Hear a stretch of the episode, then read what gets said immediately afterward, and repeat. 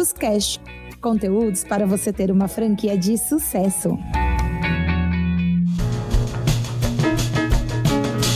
Olá, pessoal, sejam bem-vindos a mais um episódio do nosso Todos Cash, o podcast da Prepara Todos para você ter uma franquia de sucesso. E agora a gente tem mais um daqueles conteúdos que a gente resgatou lá da nossa biblioteca, mas que fazem muito sentido para o cenário que a gente está vivendo. É um conteúdo muito atual. Então a gente vai falar um pouquinho sobre crise e oportunidade com o nosso VP Aquiles Vilar. Então fica ligadinho e vem com a gente. Bom, galera, eu queria começar esse, esse bate-papo hoje. A gente está com o nosso vice-presidente Aquiles. É, a gente vai tratar um assunto muito importante e, e principalmente quando a gente traz um vice-presidente para conversar e falar para a gente da visão dele sobre esse gerenciamento de crise e olhar também um pouco das oportunidades que podem uh, aparecer para a gente nesse meio tempo. Então, primeiro, eu queria agradecer o Aquiles a presença aí nessa, nessa correria é, grande que a gente está tendo aí para se organizar e se reestruturar e para ficar mais forte ainda para dar os, os próximos passos. É, e queria agradecer a Si para estar no back-office aí ajudando a gente durante essa, esse bate-papo. Aquiles, deixo com você para você fazer a sua introdução e dar suas boas-vindas aí a todo mundo. Beleza, Rafa, valeu aí. Obrigado aí por vocês disponibilizarem um tempo para a gente poder conversar um pouquinho, a falar sobre esse momento, tudo que está acontecendo dentro de todas as empresas do grupo, fa fazer uma leitura uh, do cenário externo também, o que está previsto para acontecer no futuro e não somente aquilo que está acontecendo hoje. Uh, e vai ser muito legal ter esse, esse bate-papo, repassar um pouquinho para vocês as principais atitudes que são necessárias de ser tomada nesse momento dentro de um, de um cenário de crise, né? E na sequência a gente fazer essa leitura em conjunto sobre tudo que está acontecendo, tá? Rafa, agradeço pelo convite. Os últimos dias realmente têm sido bem corridos, está uh, sendo um desafio constante, diariamente. Eu estava brincando outro dia que em tempo de crise, é, advogado está trabalhando mais do que médico nesse momento. Claro que é nesse momento. o cenário, o cenário ele pode mudar bastante, é, mas a gente tem, tem visto aí muitas, uh, muitos decretos municipais. Eu vou chutar um número aí, municipais, estaduais, vou chutar um número. Uh, nos últimos dez dias, a gente, com toda certeza, já teve que ler e interpretar mais de 200 decretos para tentar dar uma segurança né, para toda, toda a equipe que está aí no, no dia a dia, que está dentro dos escritórios, uh, que está realizando a venda e o atendimento de todos os nossos produtos uh, do grupo Cartão de Todos, né?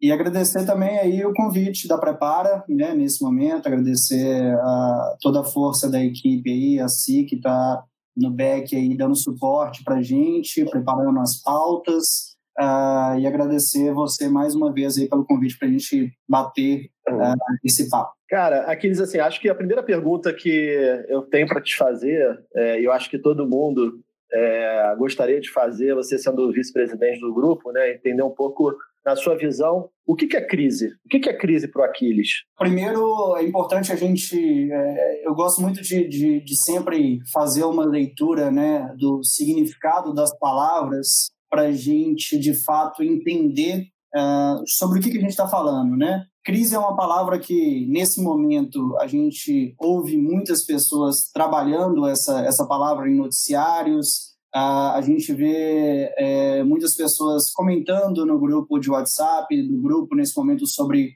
uh, o que, uh, sobre, sobre a crise que estamos vivendo.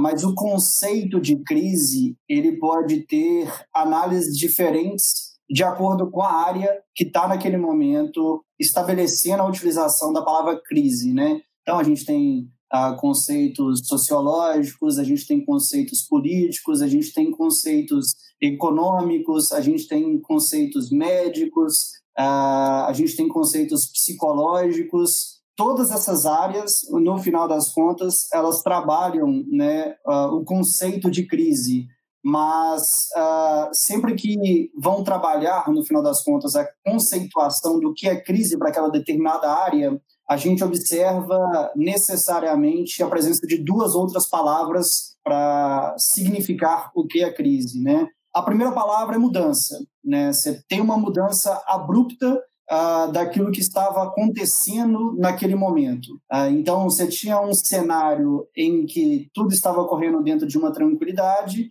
e aí você tem uma grande mudança que faz com que a gente entre dentro de um cenário de crise, né? Então, a mudança é a primeira palavra que serve para significar o que é o que é crise. E a segunda palavra que normalmente é utilizada dentro dessas áreas sobre crise é evolução.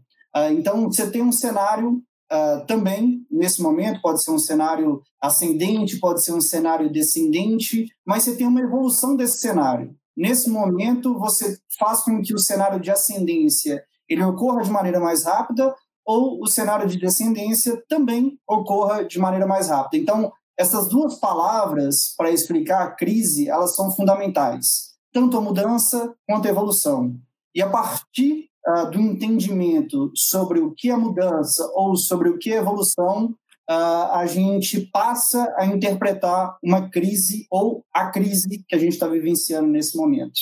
Então, pelo que você está me falando, assim, né, é, a, a crise ela é um período que, dependendo da nossa postura, pode fazer com que a gente tenha um desempenho melhor, ou seja, enxergue com uma oportunidade nesse sentido, ou dependendo da nossa postura, pode de fato jogar a gente para baixo. É um pouco do que você.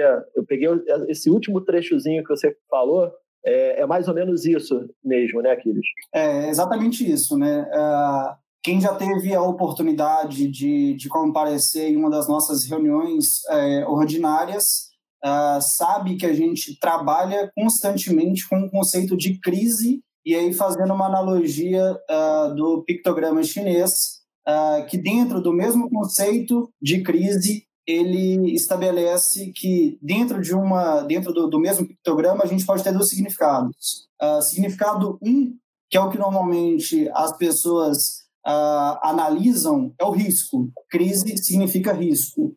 mas o cenário que a gente dentro da administração solidária gosta de trabalhar é que crise significa oportunidades para evolução e para mudanças. E aí eu vou pegar esse link que você trouxe, porque não dá para a gente só tratar, olhar a crise como crise, mas sem a gente fazer uma análise internamente para o nosso grupo. Né? E aí a minha pergunta é Quais são os desafios que as franquias do Cartão e Amor Saúde têm é, nesse momento que a gente está chamando de crise, na sua visão? Primeiro de tudo, é entender o momento que a gente está nesse momento mesmo. Uh, a gente tem que saber uh, o que, que ocasionou e quais são as razões para a existência dessa crise. Uh, identificando o real problema, a gente tem que criar ações corretivas ou ações de melhoria sobre as rotinas que anteriormente eram realizadas e que, nesse momento, diante do cenário de crise, a gente precisa de ou rever essas atitudes que antes eram tomadas ou cessar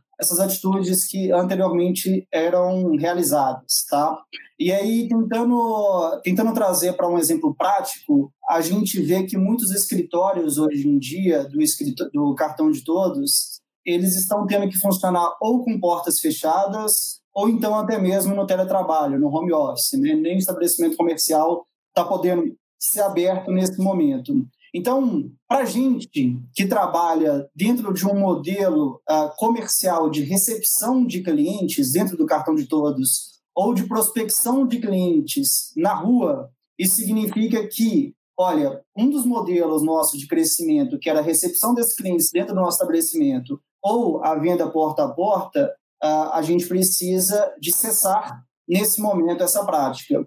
Então, trabalhando dentro do conceito da administração solidária, o capítulo 15, né, da teoria da evolução, a gente tem que as empresas que perpetuam não são as maiores. Não é porque a gente tem hoje mais quase é, mais de 3 milhões de famílias dentro da nossa base, isso dá aproximadamente 12 milhões de pessoas, mais de 250 escritórios espalhados em todos os territórios do Brasil, uh, um modelo consolidado uh, muito forte que a gente não precisa de evoluir para dar pronto para se adaptar à realidade atual. Então, trazendo para o cartão de todos, o que a gente teria nesse momento como principal desafio é a mudança do conceito de prospecção através de recepção de clientes dentro do escritório ou a venda porta a porta, que nesse momento também enfrenta uma dificuldade. Então, nesse momento, o que a gente precisa é de uma equipe que se adapte e consiga realizar,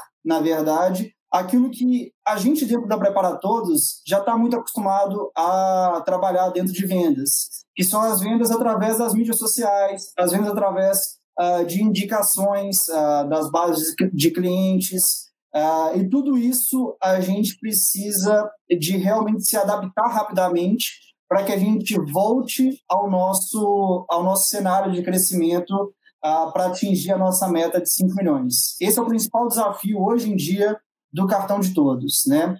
Uh, e nesse momento de mudança uh, do, do, do, nosso modelo de prospecção, porta a porta ou recepção dentro do escritório, para passar a ser uma prospecção um pouco mais distante, ou seja, sem a presença física, a gente precisa de trabalhar muito o conceito de relacionamento. É através do relacionamento que a gente vai conseguir fazer com que o nosso desempenho em vendas continue sendo realizado nesse momento, tá? Uh, e através desse relacionamento também, quando a gente se depara com esse momento, a gente precisa uh, de dar uma atenção também à organização da nossa casa, à organização da nossa franquia. E aproveitando esse momento em que uma das nossas operações, que é o porta a porta, não está acontecendo, a gente precisa de organizar a nossa casa para estabelecer um maior relacionamento com os nossos clientes. A gente tem que ir atrás daqueles clientes que a gente está perdendo e voltar a ter aquele cliente como um cliente adimplente dentro da nossa, da nossa base.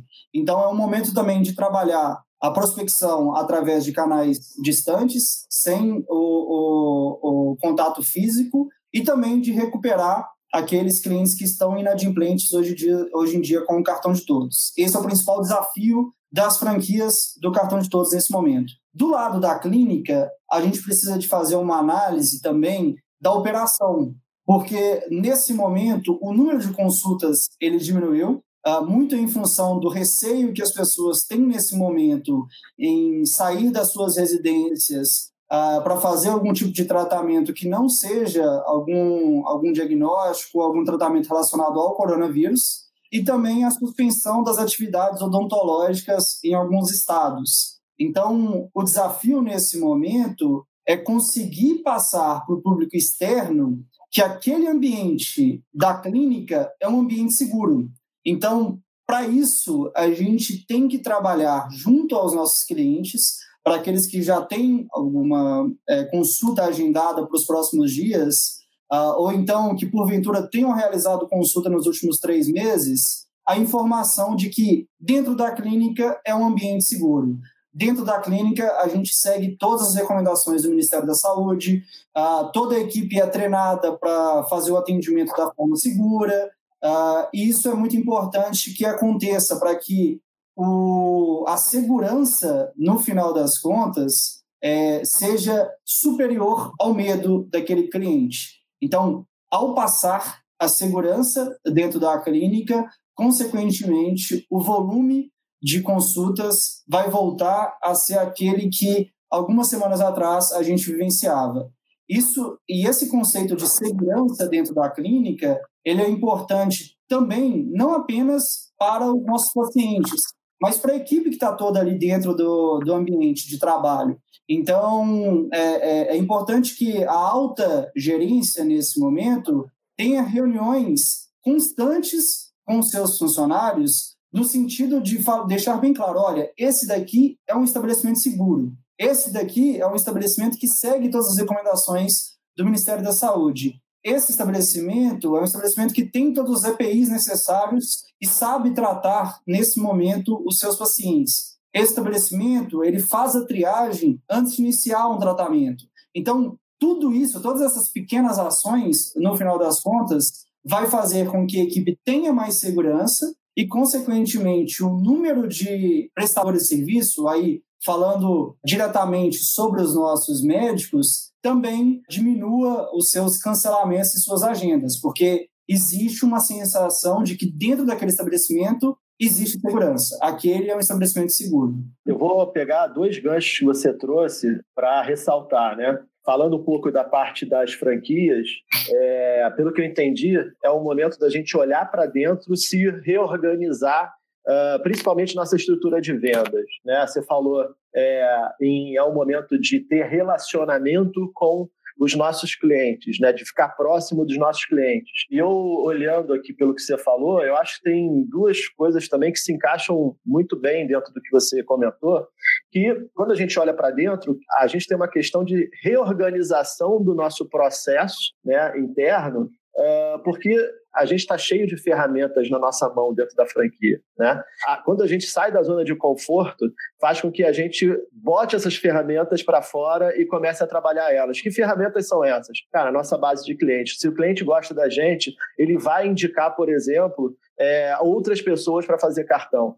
Se, se, a gente está próximo do nosso cliente, a gente evita, por exemplo, que ele vá cancelar o cartão. Então, assim, é, é, é uma série de processos e ajustes e ferramentas internos que ajuda a gente no nosso dia a dia dentro da operação. Né? É, e outro ponto que você me comentou é com relação à clínica, uh, e de fato, assim, por se tratar de saúde, a segurança é muito importante. Né? Então, é, não só transparecer a segurança, ter, a, transparecer essa segurança, é de fato implementar processos que, as, que os nossos clientes, quando entram lá dentro, falam assim: nossa, esses caras estão preparados, esses caras aqui, eu estou seguro nesse ambiente é, que eu estava meio com dúvida se eu ia vir aqui para me tratar, para me, me, me, ser consultado e tal. Então, acho que essa, esse ponto que você trouxe do comportamento que a gente tem que ter mais a segurança, eu acho que é fundamental para a gente passar essa credibilidade e retomar o nosso dia a dia, né? Com certeza. Trabalhando dessa forma, estabelecendo um relacionamento maior uh, e sendo capaz de transmitir segurança, é uma certeza. E, e só, só, um ponto sobre a segurança, que eu preciso de, de retomar um raciocínio que eu acabei esquecendo essa segurança nesse momento de que aquele é um estabelecimento seguro, que está aberto, ele é super importante e pode ser muito bem trabalhado, inclusive na prospecção. Uh, nesse momento de desamparo, em que uh, a saúde está muito em voga, uh, a, gente vê a gente vê muitos noticiários falando sobre a saúde, não existe força maior, aí falando para o cartão de todos, de vendas do que o fato de ter um estabelecimento de saúde funcionando nesse momento e pronto para receber todos os seus pacientes. Então, esse argumento da segurança é um argumento que pode e deve ser trabalhado naqueles, naquelas cidades onde as clínicas estão em funcionamento pleno. Né? É, é muito importante transmitir é, esse tipo de, de informação para os nossos clientes, para a nossa base, estabelecendo um relacionamento com eles, e também para os nossos futuros clientes, para aqueles que a gente está prospectando nesse momento. E Rafa, falando, voltando um pouquinho sobre o, o conceito de organização, da nossa operação, eu tenho certeza, uma certeza muito forte desse momento que a gente está vivenciando, que é a gente já tinha a melhor equipe de vendas uh, externas do Brasil. Não existe nenhuma outra empresa capaz de prospectar mais de 100 mil clientes por mês, mais de 100 mil famílias uh, por mês durante esse período que a gente estava antes da crise.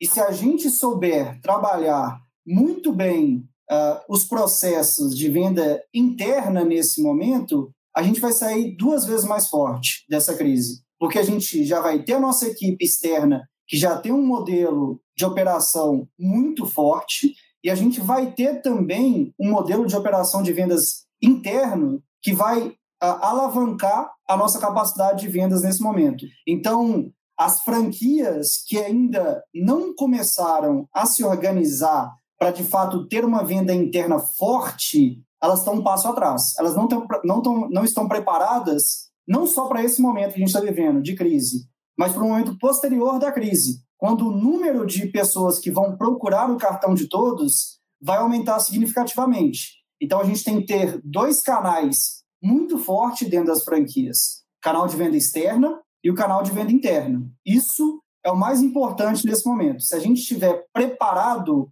a gente vai passar por esse momento de crise sem ter grandes repercussões sobre o nosso volume uh, de, de prospecção, e a gente vai estar mega preparado para o boom de procura que vai existir no momento pós-crise. Cara, é incrível o que você está falando. Eu não posso deixar de aproveitar essa bola que está quicando, né? É, para fazer um, um, complemento aí. É, se as franquias hoje vendem 30, 40 contratos por dia na operação porta a porta, né, que é a nossa fortaleza, e que hoje começou a olhar para dentro e vai conseguir chegar nesses 30, 40 é, contratos, vendas por mês em venda interna, porque a gente se adapta muito bem, a gente é muito forte nesse processo de se reconstruir.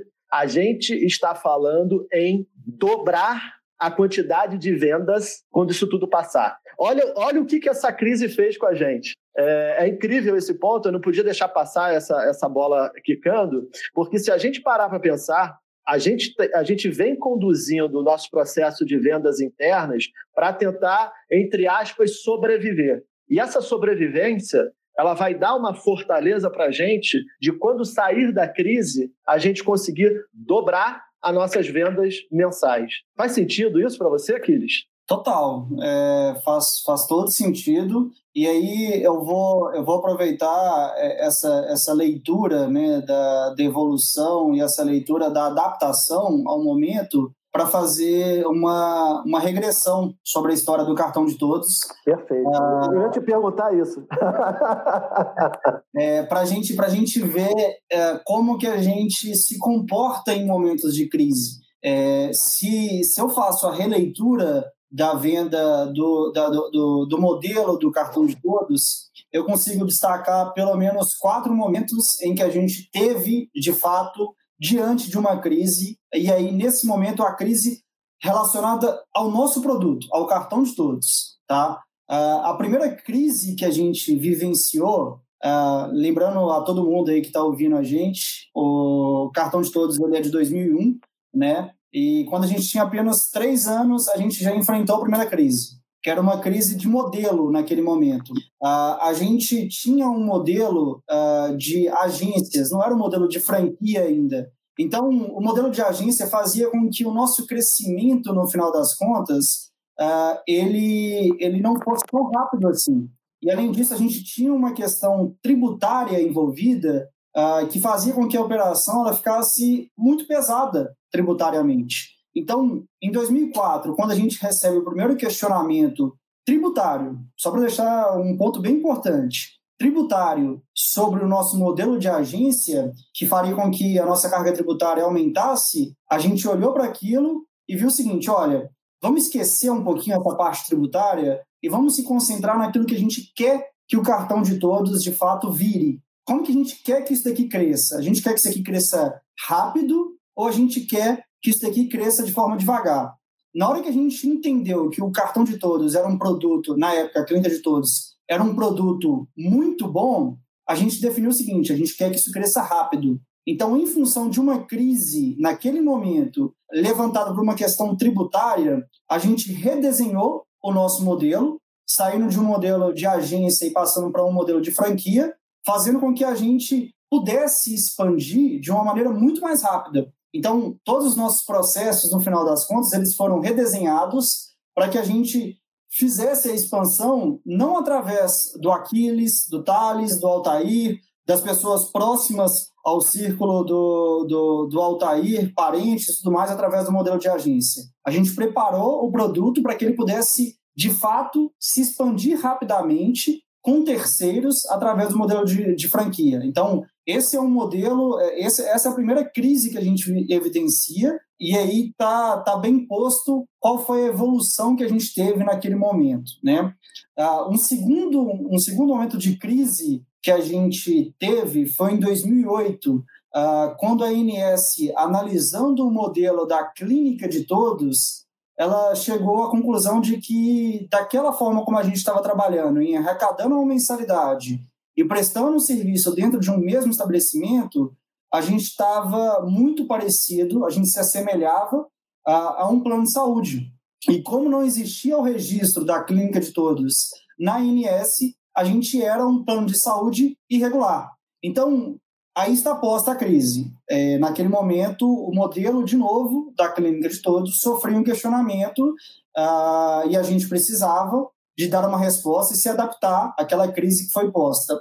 Qual foi a decisão que a gente tomou? A gente separou em duas empresas. De um lado, a clínica, prestando um serviço, uh, e do outro lado, o cartão, aumentando a base de clientes e direcionando os atendimentos para os estabelecimentos uh, conveniados. Isso fez com que a gente tivesse, nesse momento, os olhos uh, voltados não só para uma operação, mas para duas. E isso fez com que a gente conseguisse potencializar os resultados dessas duas operações. A clínica que antes uh, servia simplesmente para prestar algum serviço, ela passou a ser olhada com outros olhos a gente ia em busca da lucratividade dentro daquela clínica. Oportunidade de negócio, né? Exato. E aí, nesse momento, a gente viu, olha, existe um mercado, que é o mercado de clínicas, uh, clínicas populares, que a gente consegue se posicionar e consegue fazer o que antes era uma operação deficitária se tornar uma operação uh, lucrativa. E preservou o nosso modelo de prospecção dentro do cartão.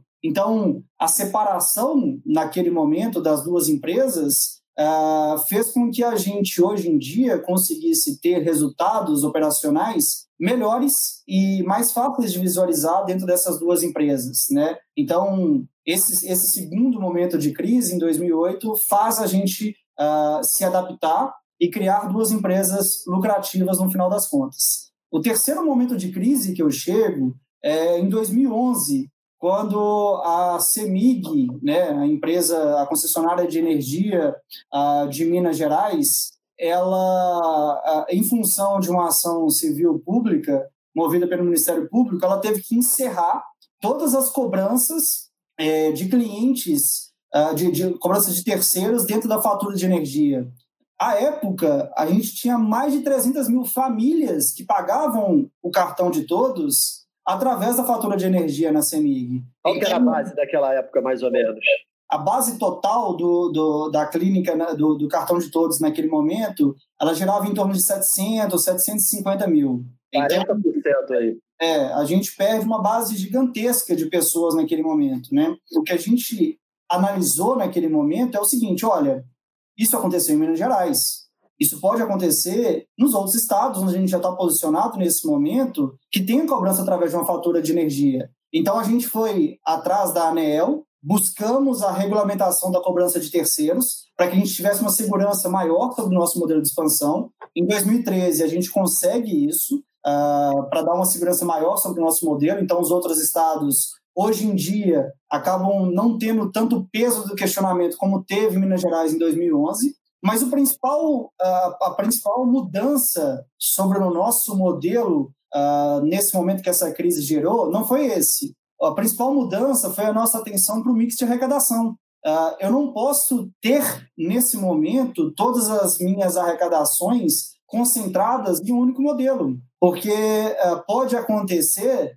desse modelo que está sendo adotado nesse momento sofrer algum tipo de questionamento, seja judicial ou seja através de um questionamento de parceiro, uh, e que da noite para o dia eu deixo de receber aproximadamente 40% da minha, da minha base. É, analisando Minas Gerais, é, esse número, na verdade, ele é superior a 90% da base naquele momento. Então, a gente teve muitas franquias que tiveram suas receitas de um mês para o outro praticamente zeradas. E através desse trabalho de mix de arrecadação, e aí agradecendo o trabalho que o Rainer fez durante muito tempo dentro do grupo, a gente conseguiu potencializar principalmente as vendas no cartão de crédito. E através do trabalho que o Ícaro também envolvia dentro, é, interno da Todos, a gente conseguiu fazer com que outras formas de arrecadação também pudessem ser aceitas naquele momento, abrindo outros, uh, outros bancos, uh, melhorando os processos uh, de cobrança através da Caixa Econômica Federal,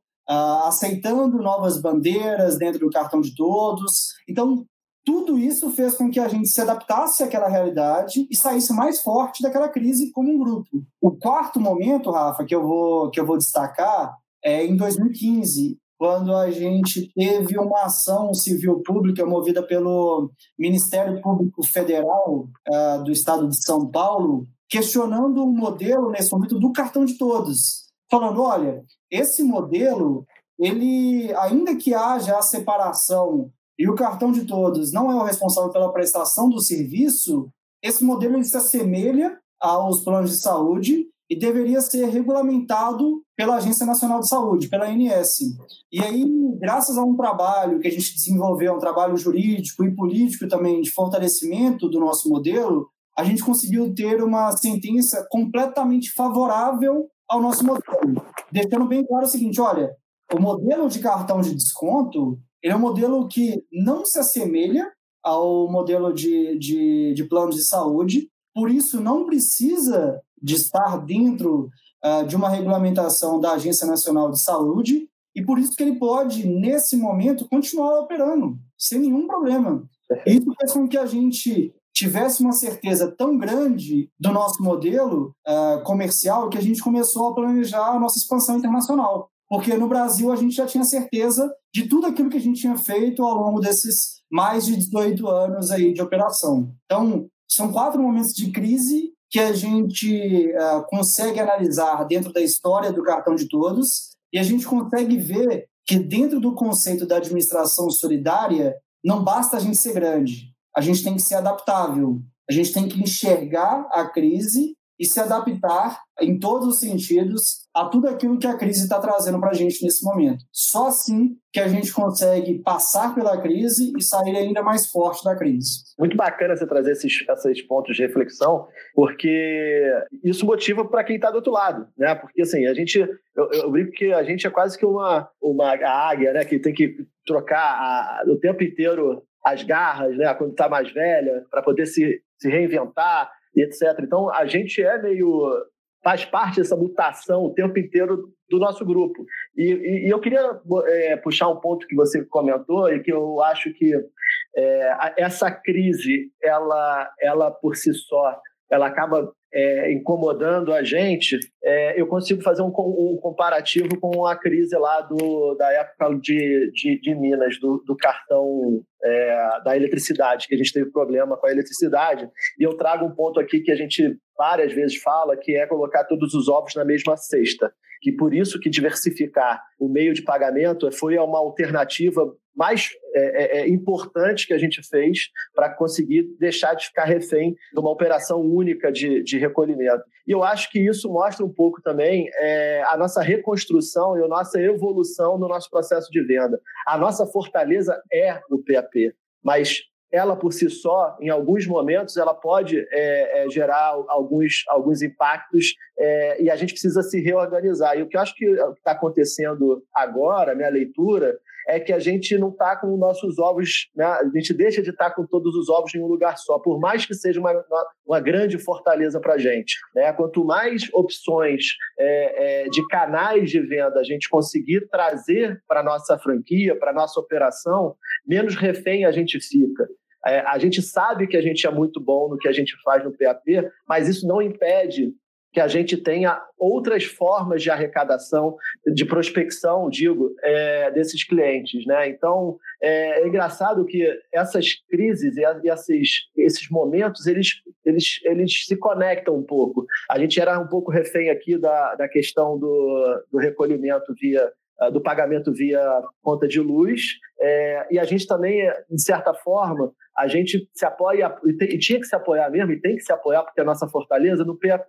Mas aí, quando acontece alguma coisa é, e faz a gente pensar, falando, não, peraí, a gente é forte no PAP, mas isso não quer dizer que a gente é só forte no PAP. A gente é forte em venda, né? A gente pode e consegue fazer outras formas de, de, de captação, não só de PAP. PAP ela vai ser sempre a nossa fortaleza, mas existem outras formas para a gente não ficar só refém de um meio de venda. Eu acho que é, é um pouco da, da, dessa minha leitura dentro desse processo. Faz sentido isso? Faz total sentido. Tanto que, mesmo depois uh, da, da crise com a CEMIG, a gente nunca soltou uma orientação para as franquias uh, de que o, a venda através uh, da fatura de energia estava encerrada.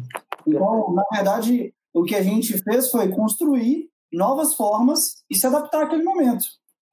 então, quando a gente sair dessa crise, uh, não é que a gente vai largar a mão da nossa principal força de vendas, o porta a porta. Quando a gente sair dessa crise, o que vai existir de fato é a melhor equipe de vendas externas do Brasil e a melhor equipe interna de vendas do Brasil. É isso que a gente vai ter. Eu não vou nem te fazer a pergunta, eu ia te fazer, mas depois de, de tudo que você falou, né, se a crise é uma oportunidade, eu acho que está mais do que escancarado que é uma oportunidade, porque a gente acaba saindo dessa crise, vai sair dessa crise, porque toda crise passa, é, com a oportunidade de fazer o dobro de vendas do que a gente vinha fazendo. Né? Então, nem vou te fazer essa pergunta porque está escancarada. Né? Mas eu vou, eu, vou, eu vou fazer uma pergunta que vai um pouco mais na operação. A gente desce um pouco, que é o seguinte: quais são as dicas e conselhos que você daria uh, ah, para quem está dentro da operação do cartão? Né? E aí eu, eu digo dicas e conselhos para os gestores, e dicas e conselhos para os demais colaboradores. Né? Você, vice-presidente, aí para é, contribuir dentro desse, dessa visão. Perfeito. Rafa. Primeiro, eu vou responder a sua pergunta tentando mostrar um pouco aquilo que a gente faz internamente dentro da Todos, tá? Em todos esses momentos, tá? Primeiro de tudo, é, não adianta a gente olhar somente aquilo que está acontecendo externamente uh, ou só olhar aquilo que está acontecendo internamente. A gente está posicionado dentro da crise nesse momento. Então, o olhar da, das pessoas que estão dentro da operação tem que ser ao mesmo tempo externo e interno. Não adianta a pessoa somente se concentrar no noticiário, vendo a evolução do quadro de coronavírus no Brasil, na Itália, nos Estados Unidos, uh, recebendo informações sobre algumas verdadeiras, outras não, sobre, sobre a possibilidade de tratamento ou algo nesse sentido, sobre testes e tudo mais uh, e se esquecer por completo da operação, daquilo que está acontecendo no dia a dia dentro da sua empresa. Assim como não adianta uma pessoa se preocupar somente com a sua operação interna e não entender o que está acontecendo externamente. Então, se você se volta somente para a sua operação interna, você vai correr o risco de adotar nesse momento algumas estratégias que vão ser mal vistas pela sociedade como um todo. Então, se dentro do, seu município ou dentro do seu estado existe um decreto naquele momento uh, informando que determinado estabelecimento comercial não pode funcionar, é para ele não funcionar, mas que você tem que se adaptar naquele momento para realizar as atividades em um outro local. A gente viu aí que aproximadamente 40% das pessoas que estão ouvindo aqui hoje a gente estão uh, dentro de estão realizando o seu trabalho de home office. Isso é uma adaptação. Isso é uma leitura tanto externa quanto interna. A gente não pode deixar a nossa operação parada, mas ao mesmo tempo a gente tem que saber o que está acontecendo externamente, tá? Então, a primeira, a, primeira lição que a gente tem é, dentro de uma crise, você não pode somente analisar o cenário externo ou somente o cenário interno. Você tem que analisar os dois. O cenário externo, fazendo, fazendo agora uma, uma, uma indicação mais assertiva, assertiva uh, o cenário externo, ele te programa para aquilo que vai acontecer muitas das vezes, tá? E não apenas aquilo que está acontecendo. Muitas das decisões que estão sendo tomadas nesse momento não são decisões imediatas, são decisões que vão gerar repercussão para o futuro. Então você precisa de saber, você precisa de fazer essa leitura dessa forma, que para o cenário externo, a sua concentração tem que ser quais são os efeitos futuros que isso vai trazer para o meu negócio. Ah, agora, na leitura interna, aí tem que ser uma leitura imediata. Como que está a minha empresa hoje? O que eu preciso de fazer na minha empresa hoje. Essa é essa leitura que a gente tem que fazer o tempo todo, comparando o cenário externo e o cenário interno, tá? A segunda dica que eu dou é a questão da comunicação. A comunicação nesse momento de crise, ela tem que ser horizontal. Todo mundo tem que ser capaz de falar, de transmitir a mesma mensagem. Não adianta eu falar aqui hoje sobre a construção de um ambiente seguro uh, se uma determinada clínica não está acreditando nisso, porque essa determinada clínica vai passar insegurança para o seu funcionário, que por sua vez vai passar insegurança para o profissional de saúde que está ali dentro. Então, a comunicação horizontal ela tem que acontecer de tal forma que as pessoas de fato não, não simplesmente a, a, repassem aquilo que elas estão, estão recebendo, porque isso é uma comunicação vertical. Eu estou repassando para o próximo aquilo que eu estou recebendo. A comunicação horizontal, ela significa que todo mundo está inserido dentro de um mesmo cenário. Então, todo mundo tem que acreditar naquela comunicação que está sendo repassada naquele momento, tá? E a terceira dica que eu dou, uh, que a gente adota dentro da, da Todos, é a questão da decisão. A decisão ela tem que ser rápida. E é importante a gente não confundir rapidez com pressa. Na verdade, ela significa que você tem que ser capaz de fazer uma análise macro de tudo que está acontecendo e micro do que está acontecendo dentro da sua empresa. E assim que você identificou o que está acontecendo, você tem que agir rapidamente. Porque se você não age rapidamente, você não é capaz de fazer com que todas as pessoas acreditem na comunicação horizontal. Acho que dois pontos importantíssimos que é, você reforçou aqui.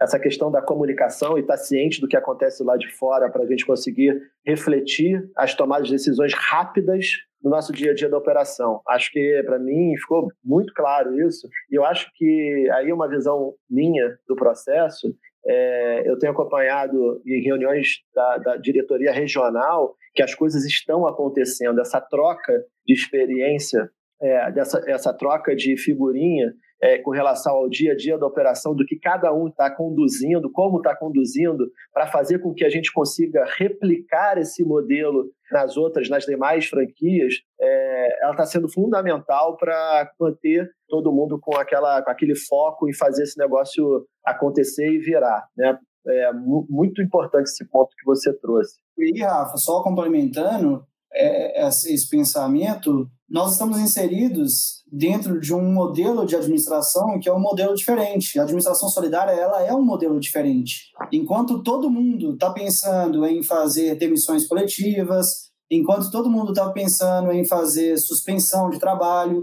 a gente estava pensando em adaptar a força que a gente tem hoje em dia de vendas dentro de um novo cenário, tá? Uh, e a gente só consegue fazer isso através daquilo que é o nosso principal lema.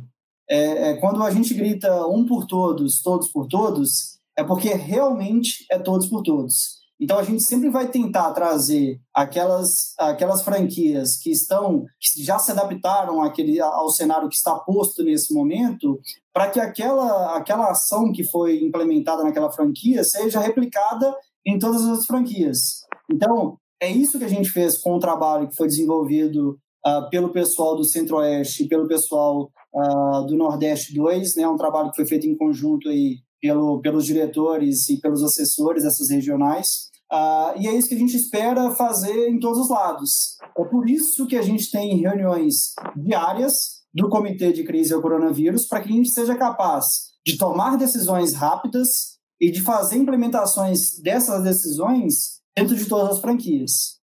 É, e é importante todo mundo saber disso, né? Não sei se todo mundo sabe que diariamente tem um comitê de discussão de crise, né? É, e, de, e, que é de lá que sai os desdobramentos das, das tomadas de decisões do grupo, né? Acho que é muito, muito importante é, todo mundo estar tá por dentro disso.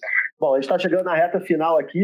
É, eu vou fazer a última pergunta. É, o que o cartão de todos espera de cada um de nós assim que atravessar ou durante esse, essa travessia? O que, que ele espera de comportamento para a gente conseguir chegar nos 5 milhões de Kia?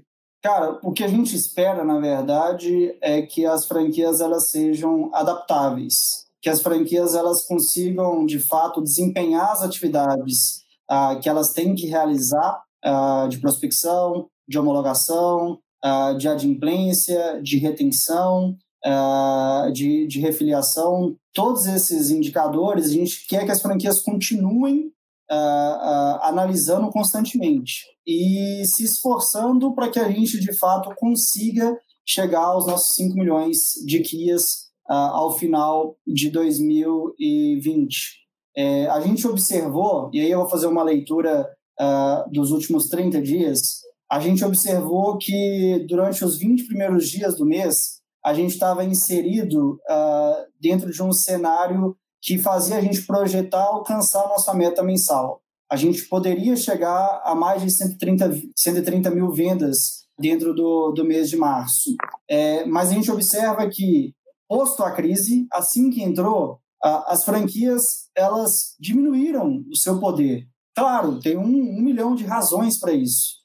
Mas a gente observa nos últimos cinco dias que as franquias elas começam a se recuperar. O choque inicial que existe dentro de uma crise, uh, a gente já passou desse momento. A gente já tem franquias que vendem mais de 30 contratos hoje em dia através das forças internas. Então, o que a gente espera não só nesse momento de crise, mas no cenário uh, integral assim do cartão de todos, é que as pessoas acreditem no todos por todos, que as pessoas uh, saibam que se existe uma melhor prática em uma determinada franquia ou uma determinada regional, a gente vai evidenciar essa melhor prática e a gente espera que as franquias elas utilizem essa melhor prática dentro das suas operações. É isso. Só assim que a gente de fato vai conseguir uh, passar por esse momento de crise. Porque, como eu já disse antes e volto a repetir, a gente está dentro da crise, mas existe o, cenário pós-crise. Para a gente conseguir recuperar aquilo que nesse momento a gente não está conseguindo vender, a gente vai precisar de ter duas equipes muito fortes: equipes de vendas internas, equipes de vendas externas. E esse é o momento para a gente trabalhar a, a, a, equipe de vendas interna. Mais claro que isso é impossível. Só acrescentar em relação às clínicas, é, que eu acho que eu já falei e vou voltar a repetir. A clínica, nesse momento, ela presta um serviço para a população brasileira como um todo. Uh, fechar o estabelecimento de assistência à saúde nesse momento nada mais é do que direcionar aquela pessoa que precisa de um atendimento para onde hoje os atendimentos estão sendo focados somente no paciente de coronavírus. Então, isso faz com que haja uma maior transmissibilidade do vírus nesse momento. Então, a clínica ela tem que permanecer aberta. Ninguém vai deixar de ficar doente, ninguém vai deixar de ter as suas crises de ansiedade nesse momento, então o atendimento psicológico nesse momento é muito importante também. Ah, ninguém vai deixar de ter um problema é, cardiológico, então a gente tem que continuar nesse momento. Os pacientes que fazem uso controlado de remédio precisam de continuar tendo a sua assistência à saúde, e a gente é justamente esse estabelecimento, estabelecimento seguro, que está de portas abertas para o Brasil inteiro seja cliente cartão de todos ou não. O Amor Saúde é uma empresa que está de braços abertos para atender toda a população brasileira. É isso que a gente quer no final das contas. É, esse, é essa a nossa missão no final das contas. Queria agradecer a você, Aquiles, pelo seu tempo de dividir é, com todo mundo esses pontos importantíssimos aí para a gente seguir na nossa operação. Agradecer, agradecer a Si por ajudar a gente dentro desse processo. E nos vemos em breve aí, pessoal. Um beijo, até mais. Tchau, tchau. Tchau, um tchau. por todos! Um por todos! Todos por todos! um abração, galera. Tchau, tchau, tchau, tchau. Falou. Produção desse podcast é da Prepara Todos, apresentação de Euzinha Cintia Silva, a direção do Bruno Aranha, assistência do Hugo Bueno e a edição do Vinícius Sobrinho. Um abraço, até a próxima, pessoal!